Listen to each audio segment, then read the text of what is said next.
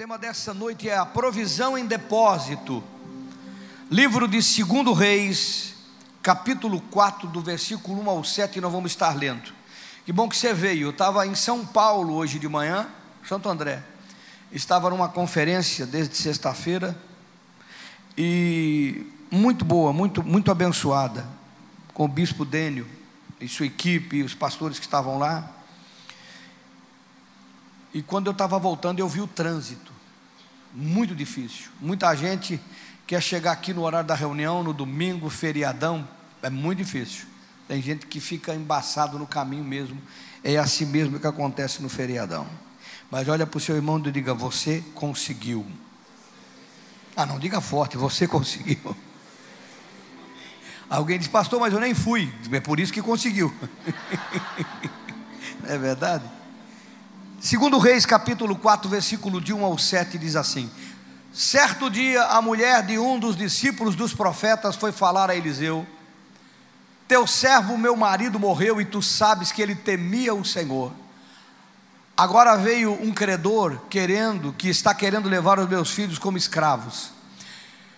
Eliseu perguntou: Como posso ajudá-la? Diga-me, o que você tem em casa? E ela respondeu: Tua serva não tem nada além de uma vasilha de azeite. Então ele disse: Vá pedir emprestadas vasilhas a todos os teus vizinhos, peça muitas. Depois entre em casa com seus filhos e feche a porta. Derrame aquele azeite em cada vasilha, vá separando as que for enchendo. Depois disso, ela foi embora, fechou a casa, os seus filhos, e começou a encher as vasilhas que ele lhe traziam. Quando todas as vasilhas estavam cheias, ela disse a um dos filhos: Traga-me mais uma. Mas ele respondeu: Já acabaram. Então o azeite parou de correr. Ela foi e contou tudo ao homem de Deus, que lhe disse: Vá, venda o azeite, pague as suas dívidas, e você e seus filhos ainda viverão do que sobrou. Diga glória a Deus. Alguém pode dar um glória a Deus aí não? Esse é o fundamento da mensagem A Provisão em Depósito e da série que a gente quer ministrar, Acessando a Provisão. Você crê em milagre? Amém. Meu irmão, nós vivemos dias difíceis porque Jesus disse: quando vier o filho do homem, porventura, achará fé na terra. Parece uma coisa tão simples, mas o mundo espiritual e o reino de Deus se move por fé. Eu não vou pregar sobre fé, mas que você entenda isso. Deus é um Deus, como foi cantado aqui, eu não tinha visto na primeira ministração, Ele é um Deus que pode fazer de novo. Uma das coisas que mais marcaram quando eu tive em Ricardo Rodrigues, Colômbia, Bogotá, uma igreja muito grande, eles usavam muito a frase, é, Pode hacê-lo de novo, pode hacê-lo de novo. Acho que é mais ou menos isso. O meu espanhol é tão bom quanto o meu inglês. Né? Pode hacê-lo de novo. Ele pode fazer de novo. Ele pode fazer de novo. Diga comigo, ele pode fazer de novo.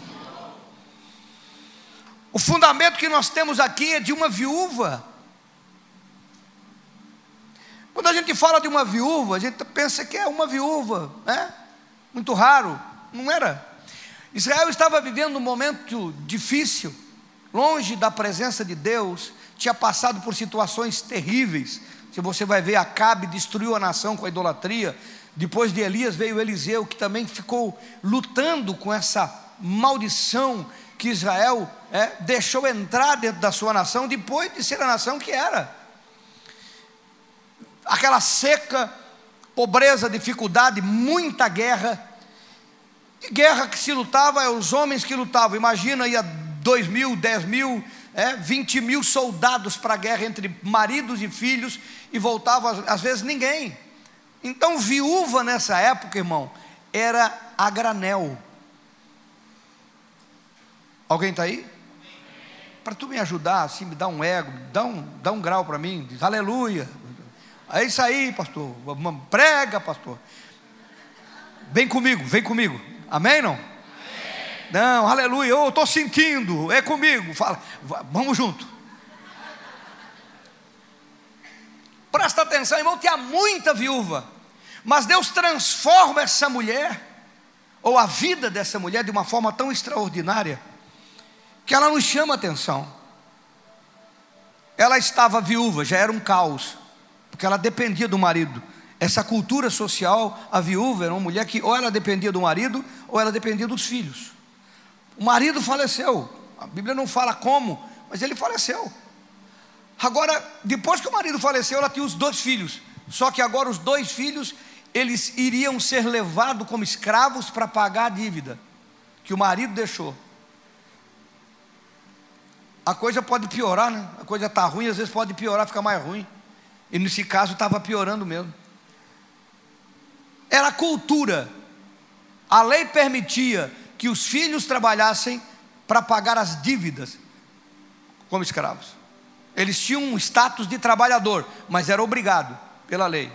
Só que ela ficaria sozinha, desamparada, difícil, quadro difícil. Mas uma viúva que não aceitava a situação.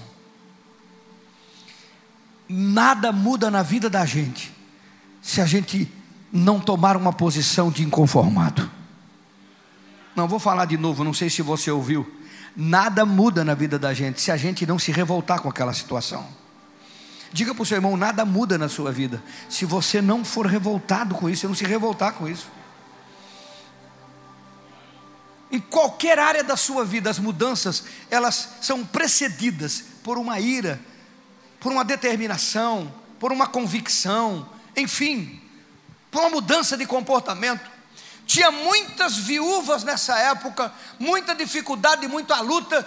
Eu tenho certeza que outras viúvas perderam seus filhos para credores, absoluta certeza disso, mas essa mulher não aceitou o fato.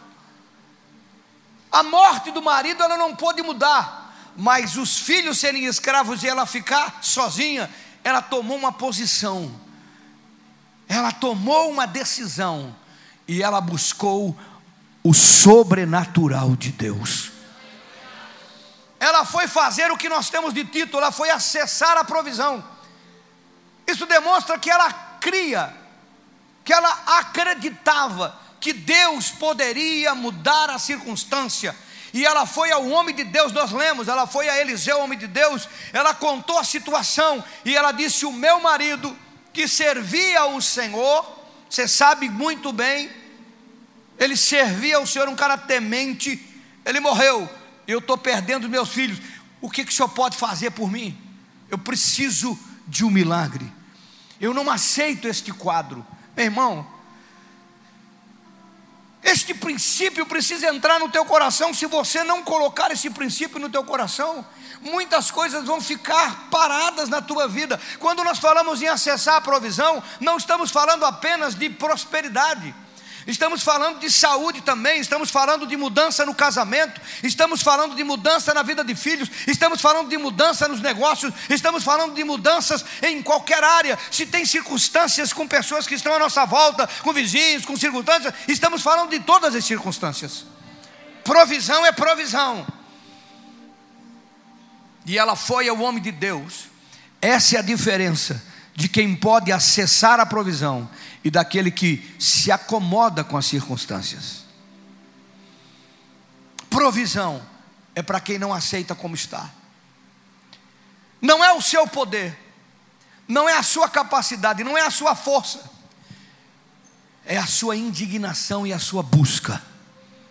Se você buscar, você vai ver Deus se mover em teu favor. A Bíblia diz que há uma distinção na vida dessa mulher, porque a resposta de Deus não foi apenas resolver um problema, mas foi mudar um destino. Se você observar comigo, essa mulher saiu de um estado caótico de falência para uma posição de empresária. Como assim, pastor? Onde é que o senhor leu isso? Eu li aí junto com você. O profeta disse para ela: O que, que você tem em casa?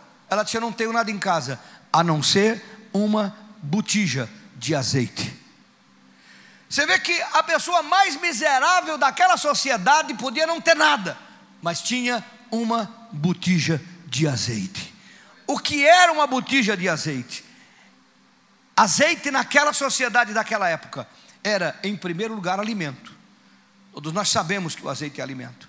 Mas naquela cultura, o azeite também acendia a lamparina. Então o azeite era combustível. O azeite era energia. Digo, azeite era combustível. Em terceiro lugar, o azeite também a Bíblia nos fala que ele é remédio. Lembra do salteador que caiu e que o homem botou azeite nele? O azeite era remédio. Então ela tinha em casa alimento, combustível e remédio. Preciso falar que isso é importante até nos dias de hoje? Preciso falar que é importante até nos dias de hoje? Naquela sociedade ela tinha isso. E Deus transforma uma mulher falida que estava perdendo tudo e que no último momento acessa a provisão de Deus. E ela vai ao homem de Deus, e o homem de Deus lhe dá uma palavra profética, que nós vamos trabalhar isso domingo que vem. Uma parte nós vamos fazer hoje.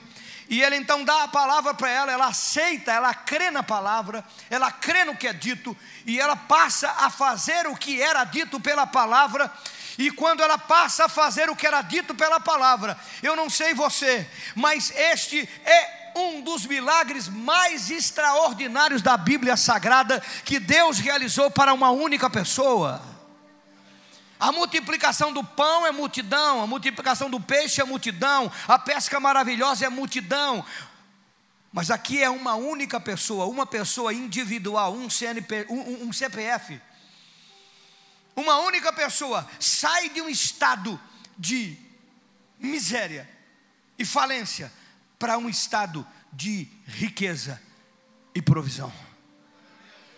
Porque se uma botija de azeite todo mundo tinha, todo mundo tinha, era um produto muito importante naquela sociedade. E de repente, ela começa a derramar aquela botija nos vasos que ela tinha na sua sala, a orientação do profeta cheio de vasos. Pensa um monte de balde na sala que eles estavam lá, e ela começou a derramar, e Deus começou a multiplicar, e o Eterno começou a multiplicar, e o Eterno começou a multiplicar, e o Eterno começou a multiplicar, e de uma botija de azeite, ela estava com a sua sala cheia de azeite, ela estava com a sala cheia de remédio, de comida e de combustível para uma sociedade que dependia muito daquilo.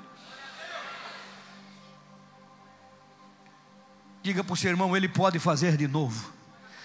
Diga, ele quer fazer na sua vida. Uau! Ela procurou o profeta, o profeta disse para ela: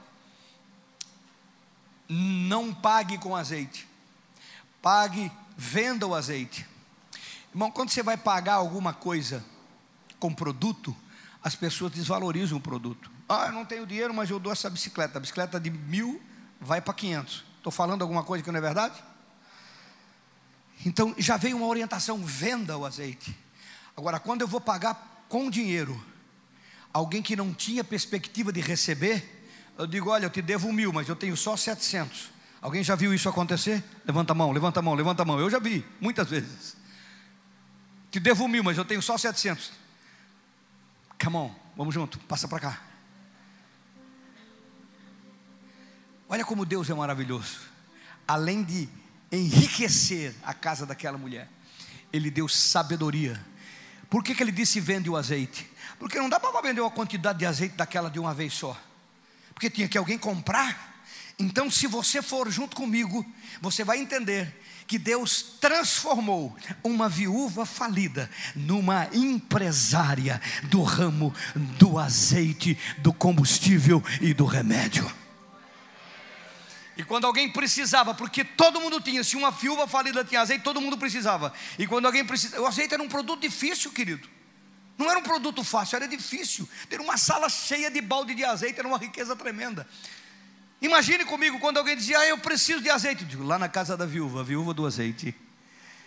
E começou um comércio na casa daquela mulher. Ah, eu preciso de combustível. Lá na casa da viúva, ela tem azeite para combustível. Ah, eu preciso de remédio. Lá na casa da viúva, ela tem azeite para remédio. E se transformou um processo. Ela saiu de uma falência para uma empresária. Olha o que Deus pode fazer com a pessoa. Nós não estamos falando de meses, de anos, estamos falando de dia. Foi de um dia para o outro. Claro que o processo do comércio levou muito tempo, não se sabe quanto tempo, mas estamos falando de um Deus que pode mudar a sua história e pode mudar o seu futuro. Quantos recebem, irmão? Quantos recebem? Quantos recebem, irmão? Sabe qual é o problema nosso hoje? É não crer. Aliás, não é hoje, porque a Bíblia fala de uma viúva e tinha dezenas delas. A diferença entre a viúva que muda a sua história e a viúva que continua passando luta é porque uma busca e a outra aceita os fatos. Olha para o seu irmão com muita humildade e diga: você é daqueles que aceita os fatos ou daquele que quer mudanças na sua vida? Não fala alto, não tenha medo de falar. Você é daquele que aceita os fatos ou é daquele que quer mudança na sua vida? Se é uma marca da minha vida é que eu nunca aceitei os fatos. E hoje eu ainda não aceito os fatos. Eu quero mudanças. Eu quero crescimento. Eu quero tudo que Deus tem preparado, que os olhos não viram e os ouvidos não ouviram e não entrou no meu coração, mas Ele tem preparado, porque eu amo Ele e eu sei que Ele quer abençoar essa igreja muito mais do que tem abençoado. Quer abençoar a sua vida muito mais do que Ele tem feito. E é por isso que eu estou ministrando esta palavra. Meu Deus, Ele pode fazer de novo, Ele pode fazer na sua vida, é você que faz a diferença. Nós arrumamos N desculpas. Eu acredito que a conversa das viúvas naquele momento, dizendo, não adianta, meus filhos já foram também, já levou o filho da fulana, da ciclana, da beltrana, já levou o filho de todo mundo, os seus também vão, não adianta, é bobagem. O que, que você acha que vai fazer? E às vezes nós aceitamos as circunstâncias achando que não pode haver mudança. E pode haver, porque Ele quer fazê-lo. Mas se você não crê que o teu pai quer o teu melhor, o que, que Ele quer? Não, pastor, a Bíblia diz que nós temos que carregar a cruz. Quem falou que você que cruz para nós é sinônimo de sofrimento? Irmão, alguém já viu alguém pagar duas contas? Tem coerência pagar duas contas? Uma conta, duas pessoas, aliás, pagaram a mesma conta? Desculpa a minha afirmação. Tem coerência uma, duas pessoas pagarem a mesma conta? Eu pego uma conta de luz, vou lá na Celeste que paguei. Aí eu entrego para o Claudino, ele vai com a mesma conta de luz pagar na Celeste de novo. Está certo isso? Está certo ou não? Porque quando você diz que você tem que sofrer com cruz, você está dizendo que Jesus pagou, você tem que pagar também. Se Ele já tomou sobre si as nossas dores, a nossa enfermidade, a nossa dificuldade, o castigo que nos traz a paz, se Ele fez pobre para que a gente seja próspero, como é que você quer passar tudo isso também de novo? É não entender a graça de Deus, é não entender o favor de Deus. Quando a Bíblia fala de cruz, para você, não está falando de luta, de dificuldade, de tribulação, ela está falando de propósito. Propósito. A cruz para Jesus foi o final e não o tempo todo. Você viu ele andando sobre as águas, multiplicando pão, multiplicando peixe. Você viu ele mandando pescar e a pesca deu. Você viu ele saindo no meio dos soldados. Você viu só vitória. Ele entrou no templo dos judeus, que tinha a polícia dos judeus, que ninguém poderia nem se mexer lá dentro. Pegou um chicote, tocou todo mundo, meteu o pé em cambista, tocou os animais e disse: Minha casa será chamada casa de oração. E ninguém colocou a mão nele. Ninguém pôs a mão nele, sabe por quê? Porque ele estava no propósito. A cruz foi só o final. Agora tem gente que fica um ano, dois anos, três anos carregando tribulação, luta, dificuldade, miséria. Então é minha cruz. Mas que cruz é essa, meu? A de Jesus durou um dia. A de Jesus durou um dia. A sua está durando quanto tempo? Se fosse o caso. Porque todos os três anos deles foram de vitória, cura, libertação, transformação, paralítico andando, cego vendo, surdo ouvindo, andando sobre as águas. Todos os três anos dele foram de vitória. Um dia, tem gente que fica um ano, dois anos, dez anos carregando coisa, dizendo que isso é a minha cruz. Isso não é cruz, isso é cruz credo. Alguém está aí não? Quem está aí? Quem está aí? Quem está aí? Quem está aí? Meu, ele quer mudar a sua vida, entenda isso, meu irmão. Mas você precisa querer, você precisa se indignar, você precisa dizer: Eu quero acessar a provisão sobre a minha vida. Você precisa trazer diante do Altíssimo. Tem uma frase que eu coloquei aqui que todo mundo fala: Aqui se faz? Aqui se faz? Pois é, mas eu queria que essa frase fosse a frase correta para os filhos de Deus. Diga: aqui se faz e aqui se colhe. Que, ser paga? Por que, que eu não posso ter colheita? Por que eu não posso receber? Porque a primeira coisa que você entenda, Gálatas 6,7, que de Deus não se zomba. O homem semeia, o homem colhe. E por que, que eu estou falando isso? Porque a mulher chegou diante do profeta e disse: O meu marido, teu servo, ele servia ao Senhor, ele tem depósito. E a primeira coisa que eu quero que você entenda é sobre depósito. Existem dois contextos de provisão que eu vou trazer nessa introdução nesse domingo. O primeiro contexto é o contexto de depósito. É o contexto de que você deposita e você tem para colher. E tem muita gente aqui que tem para receber e não recebe porque não acessa. Por isso que você tem que acessar a provisão. E tem muita gente que ainda não tem, mas vai aprender a depositar para ter. E tem muita gente que apenas é como a outra viúva, a viúva do Elias. Lembra a viúva do Elias? Deus falou para Elias: Elias, sai do ribeiro de Querite, os corvos não vão trazer mais alimento. Eu ordenei uma viúva que te alimente a viúva de Serepta. Você vai lá chegar, ela vai te alimentar. Uma viúva estava quebrada, tinha a última farinha e o último azeite. Mas ela creu no profeta. O profeta Elias chegou lá e disse: Olha, faz um bolo para mim. Ela disse: Olha, vive o Senhor teu Deus. Não era nem Deus dela, era de outra nação. Vive Senhor teu Deus, que eu só tenho um pouquinho de farinha, um pouquinho de azeite, fazer um bolinho, nós vamos comer, vamos morrer. Elias disse: Faz para mim o bolinho, porque assim diz o Senhor: a farinha da panela não vai acabar, e o azeite da botija não vai acabar até que passe essa seca terrível. E por mais de anos, eles comeram daquela farinha e daquele azeite, e Deus multiplicou ela, o profeta, os seus filhos, a sua casa, porque todo dia ele fazia o bolo e todo dia a farinha multiplicava. Isso é suprir, não provisão, é suprir. Quando você oferta para suprir, imediatismo, dá lá e toma cá, é suprir. Eu estou falando de uma viúva que deixou de ser uma viúva miserável para ser uma empresária de sucesso. Deus não deu azeite para ela pagar uma conta, Ele deu azeite para ela mudar a história da vida dela, e tu e os teus filhos vivem do resto. Abençoou a família, aqueles filhos seriam escravos, agora estavam se tornando empresários. Alguém está entendendo a diferença? Dá um amém aí. Então, esta viúva da provisão é a viúva de depósito. E eu queria que você entendesse depósito. Porque aqui se faz e aqui se colhe. Tudo que o homem der ou deixar, Mateus 19, 29. Tudo que o homem der ou deixar por amor de mim, do Evangelho, receberá cem vezes mais. O depósito que é feito no sobrenatural tará trará abundância no natural quando vier dificuldade. Vou falar de novo. O depósito que é feito no sobrenatural trará abundância no natural quando vier a dificuldade. Diga para o seu irmão: depósito. Meu irmão, você precisa entender isso. Quando você oferta aqui, você está depositando. Quando você devolve o seu dízimo, você está depositando. Quando você oferta uma oferta missionária como essa que foi falada aqui hoje, você está depositando. Quando você abençoa um homem, uma mulher de Deus, você está depositando. Quando você ajuda uma, um irmão necessitado, você está depositando. Quando você ajuda uma pessoa que está passando uma dificuldade, você está depositando. Tudo isso é depósito. E eu poderia falar muitas coisas de depósito, porque Deus não se zomba, o homem semeia, o homem colhe. Quando você se envolve com o trabalho do reino, você está depositando. Tudo isso é depósito. Eu poderia citá-los, não, não posso citá-los, o tempo não me permite. Mas eu queria que você entendesse isso. Pastor, onde está isso na Bíblia? Vamos ler juntos.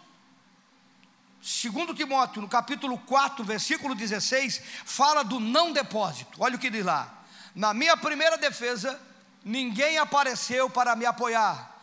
Todos me abandonaram que isso não seja colocado na sua conta. Essa versão aqui, eu já vi do primeiro culto, ela não traz isso, mas na versão Ferreira de Almeida, ela traz que isso não seja colocado na sua conta.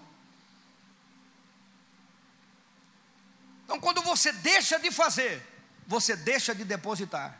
Quando você deixa de devolver, você deixa de depositar. Quando você deixa de ofertar, você deixa de depositar. Quando você deixa de se envolver, você deixa de depositar. Quando vem a tribulação, você não tem para sacar. No livro de Filipenses, no capítulo 4, fala assim: Pois estando eu em Tessalônica, quem está falando é o pai da graça, é o cara que mais falou de graça na Bíblia. Estando eu em Tessalônica, vocês me mandaram ajuda, não apenas uma vez, mas duas, quando tive necessidade. Estava investindo na vida de Paulo. Olha o que ele diz: Não que eu esteja procurando ofertas, mas o que pode ser creditado aonde? Aonde? Aonde? Isto na conta, você tem uma conta. Olha, irmão, você tem uma conta. Paulo está dizendo que você tem uma conta. O 18. Recebi tudo que e tenho tudo e o que tenho é mais que suficiente. Estou amplamente suprido. Agora que recebi de Pafrodito os donativos que vocês enviaram, são uma oferta de aroma suave, um sacrifício aceitável e agradável a Deus. Paulo está dizendo: vocês estão investindo na minha vida, mas Deus está recebendo lá no céu. Você tem uma conta quando você investe você tem uma conta de investimento. Por isso que a viúva de Obadias, porque os teólogos dizem que essa mulher era viúva de Obadias. Quem era Obadias, pastor? Era o cara que escondeu os sete mil profetas, quando, quando Jezabel queria matar e matou os profetas do Senhor, e Elias fugiu para o monte achando que era só ele. Então, isso é uma tese de teologia. E por que não aceitar? Então, ele tinha investido os seus recursos para suprir de pão e água aqueles profetas no momento de miséria em Israel. E agora a sua viúva chegou, digo, o meu servo temia o Senhor, você sabe o que ele fez? E Deus disse: Eu não vou ficar devendo nada para ninguém. Tudo que você semear, tudo que você investir, tudo que você fizer, toda oferta, tudo aquilo que você entregar, está como depósito para você sacar quando tiver dificuldade. Aplaude Jesus por isso, irmão.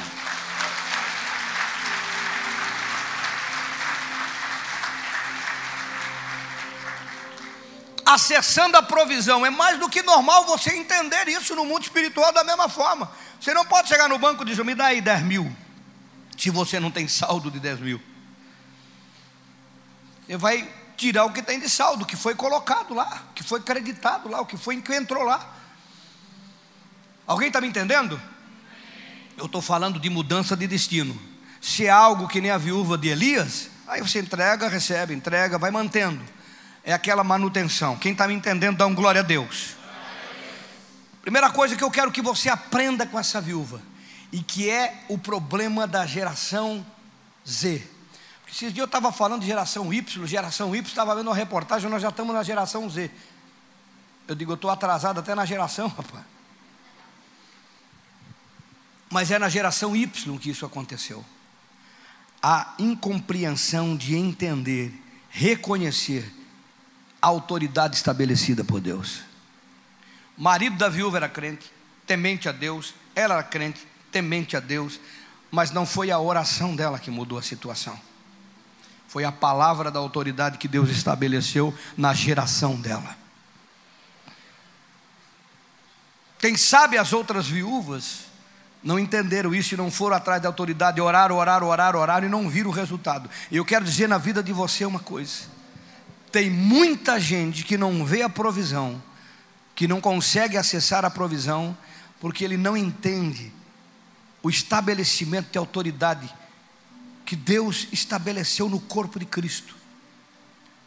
A geração Y, anterior a essa de agora, uma geração que cresceu sem pai, cresceu sem mãe, porque os pais e as mães trabalharam muito, estudaram muito, e cresceu com valores trocados. Essa lei da palmadinha, até entendo que existe abuso e está errado. Não é agredindo criança que nós educamos, mas também não é entregando para a mão de terceiro e deixando fazer tudo que quer e como quer, que vai resolver. O fato é que gerou uma geração que não respeita ninguém. Não tenha vergonha de dizer o que eu vou te, o que eu vou te perguntar, mas nós somos de uma geração, a maioria de nós não vem de família é, comprometida com o reino, como a gente é, sabe, mas os nossos tios eles não fumavam na frente do pai. Não que eu estou incentivando você a fumar, por favor. Nem na frente, nem atrás, tá bom? Mas alguém lembra disso não? Eu me lembro, tio falando, a pessoa tinha vergonha de, de fumar, ela, ela, respeitava o pai de tal maneira que ela não ficava na frente. Meu Deus, veja a geração dos nossos tios. Eu estou falando, já estou, é, já passei de 30. Esperando a risada, claro que passei de 30, pô. Alguém está aí não? Quem de nós respondia para a mãe? Está aqui minha mamãe hoje assistindo o culto comigo. Ela dava um grito, Eloy! Eu estava jogando bola, era guri. Meu irmão se transformava em perna. Não era duas vezes, senão o cordão de ferro comia. Está aqui ela para não deixar eu mentir.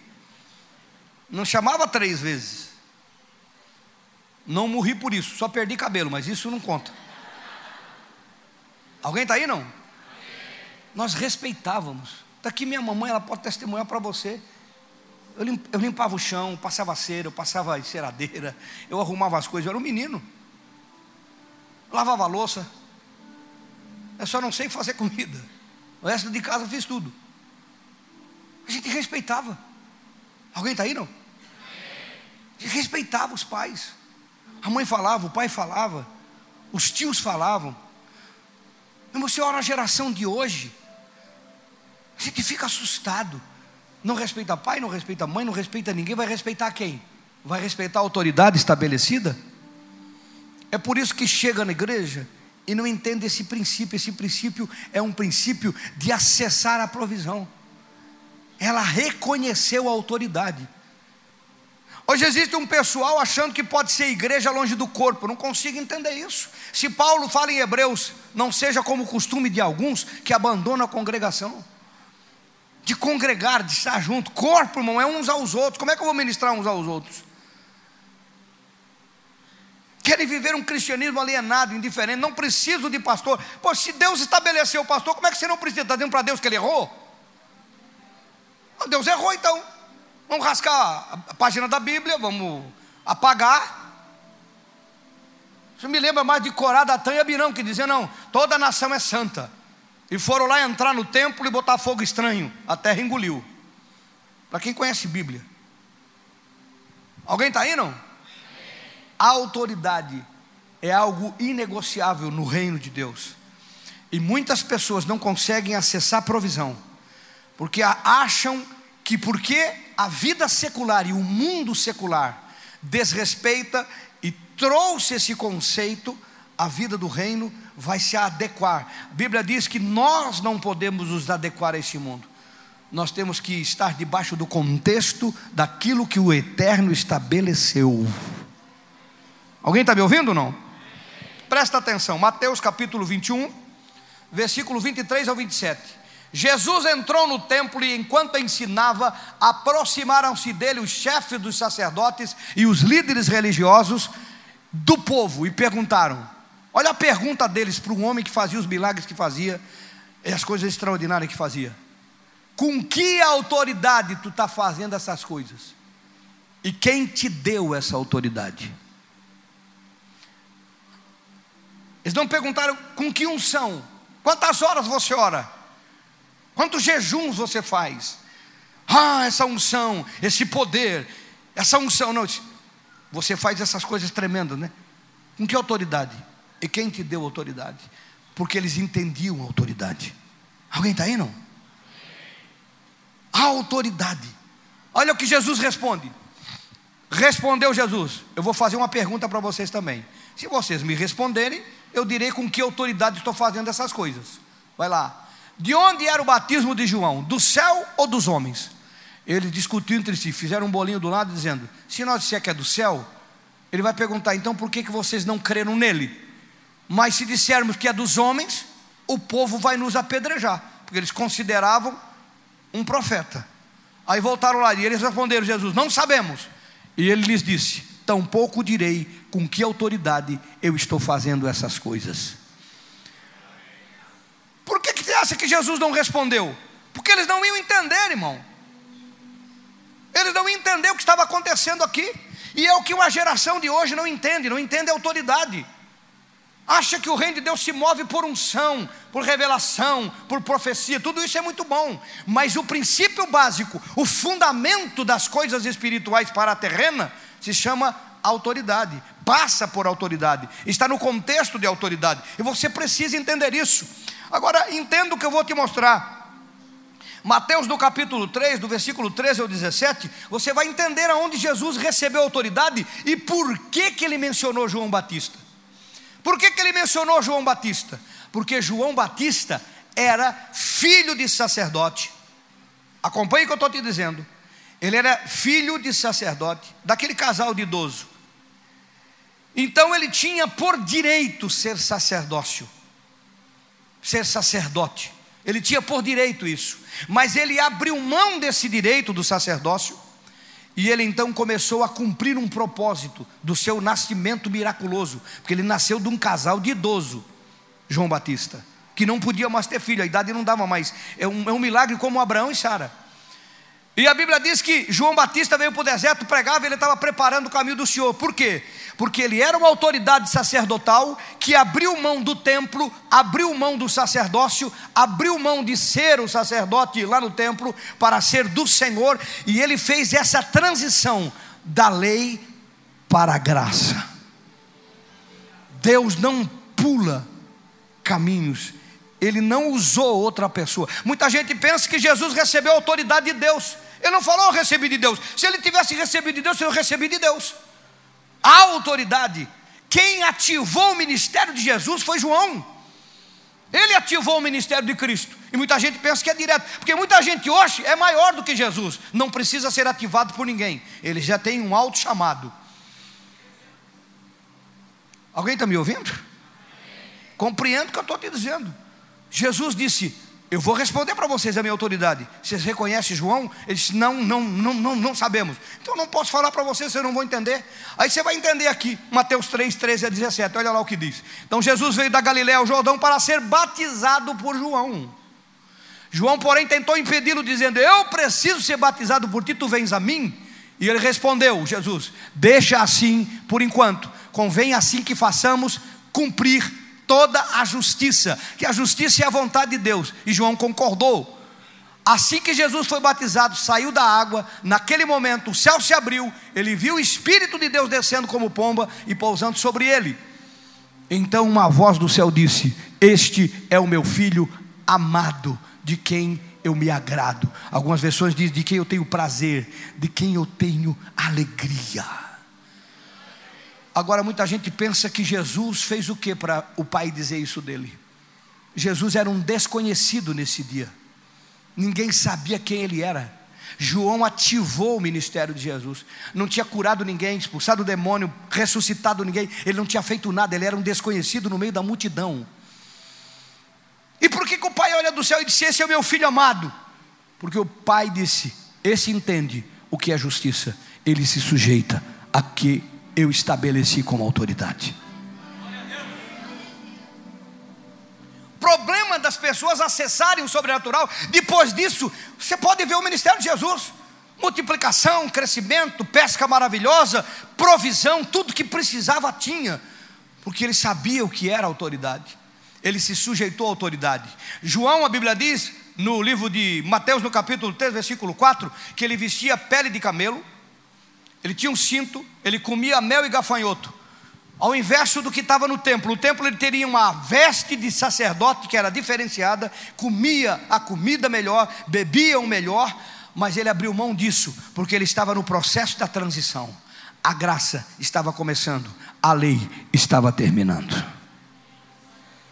Dê um glória a Deus aí, se você não entendeu, finja que entendeu, pelo menos dá um glória a Deus forte aí, pelo menos te trazendo algo profundo para você entender o acesso à provisão de Deus em todas as áreas da sua vida. Jesus não esbarrou em autoridade. Trazendo algo profundo para você entender o acesso à provisão de Deus em todas as áreas da sua vida. Jesus não esbarrou em autoridade. Ele se sujeitou à autoridade, mesmo que a autoridade entendesse o que estava acontecendo, porque a autoridade não é que alguém é melhor do que você, ou mais poderoso do que você, ou mais importante do que você, é que ele está numa posição que Deus colocou para ativar a sua vida, para fazer que a sua vida cumpra o propósito de Deus nessa terra e todos os recursos do céu contribuam para que isso aconteça em você e em sua família. Meu Deus, se você entendesse isso, você não teria conflito com isso. Mas como tem gente que critica pastor, chamado, talvez na frente do cara ele fale, não, mas lá em casa fala outra coisa, e Deus ele trata conosco porque, pelo que está dentro de nós, não que sai da nossa boca. Como tem gente que trata mal, que critica, que fala, e não está entendendo, ele está quebrando um princípio de autoridade. Porque, meu irmão, quando você fala do seu pastor, quando você diminui ele, critica ele, você não entendeu, a Bíblia diz que o discípulo não é? Não é? Que o seu? Se o seu pastor é um mala, você é um mala plus. Aprenda isso. Fale bem do seu pastor. Fale bem do seu bispo.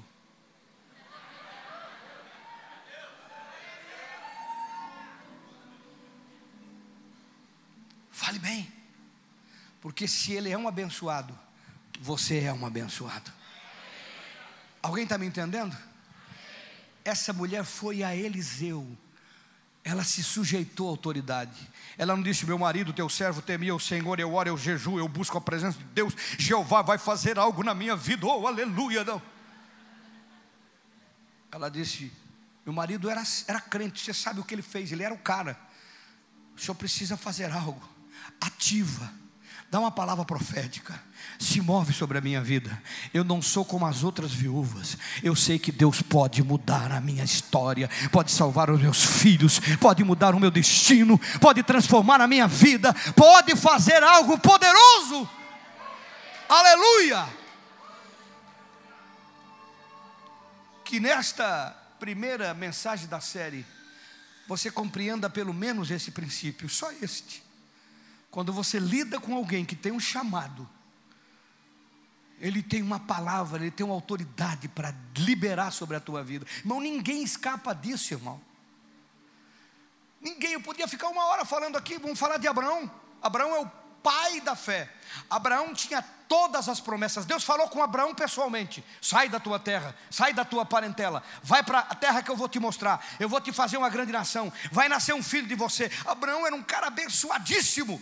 Mas sabe quando isso aconteceu? Quando ele encontrou Melquisedeque, a autoridade, sacerdote do Deus Altíssimo. Lê o livro de Hebreus capítulo 7 e 8, que você vai entender. Melquisedeque ativou as promessas sobre a vida de Abraão. Tem muita coisa para você acessar, mas trate desse coração que não compreende a autoridade. Ah, pastor, mas eu amo o Senhor, eu respeito o pastor, eu respeito a pastora, mas quando você desrespeita o facilitador do teu GC, você está desrespeitando o seu pastor e a sua pastora. Ah, mas é difícil de lidar com a tribulação. Eu até concordo. Pode ser até difícil com alguns.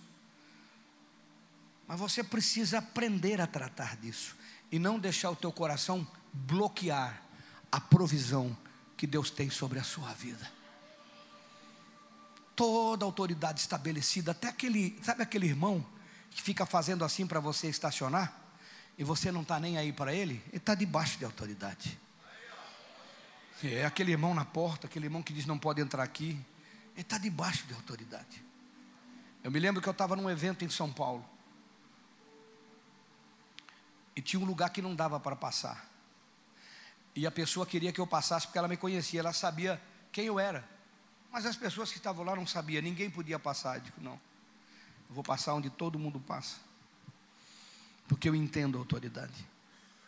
E não quero quebrar princípio aqui. A autoridade.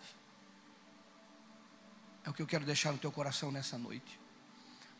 para que a manifestação da provisão alcance a tua vida. Alcance a tua vida. Eu tenho certeza que você está lembrando de algumas coisas. O Espírito Santo está te mostrando. Para que você diga, Senhor, eu quero pedir perdão. Isso acabou na minha vida. Eu não quero que nada fique detido no céu. Eu quero que tudo venha sobre mim, sobre meus filhos, sobre a minha família, sobre a minha casa, sobre a minha esposa, sobre a minha empresa, sobre o meu negócio. Porque eu quero ser altamente próspero e abençoado. Alguém está aí comigo não? Fica de pé no seu lugar.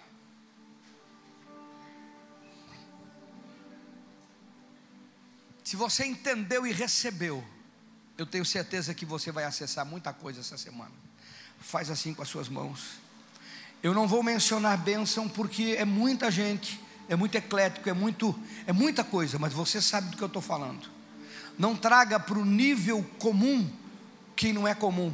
Não trate comum o seu pastor, sua pastora. Não trate comum alguém que Deus estabeleceu para abençoar a sua vida. E se você enfrentou alguma luta nesse sentido, é teu momento de pedir perdão no teu coração e passar a reconhecer a autoridade. Passar a abençoar a autoridade, declarar bênção sobre a autoridade. Cuidar para que essa autoridade esteja no, na posição que ela deve e você a ame e a respeite como é preciso.